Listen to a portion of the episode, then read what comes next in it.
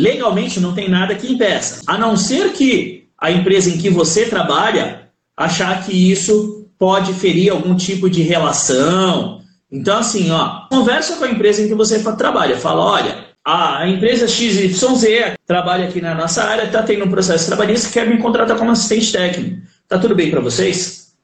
Está tudo bem para eles. Ninguém tem nada a ver com isso.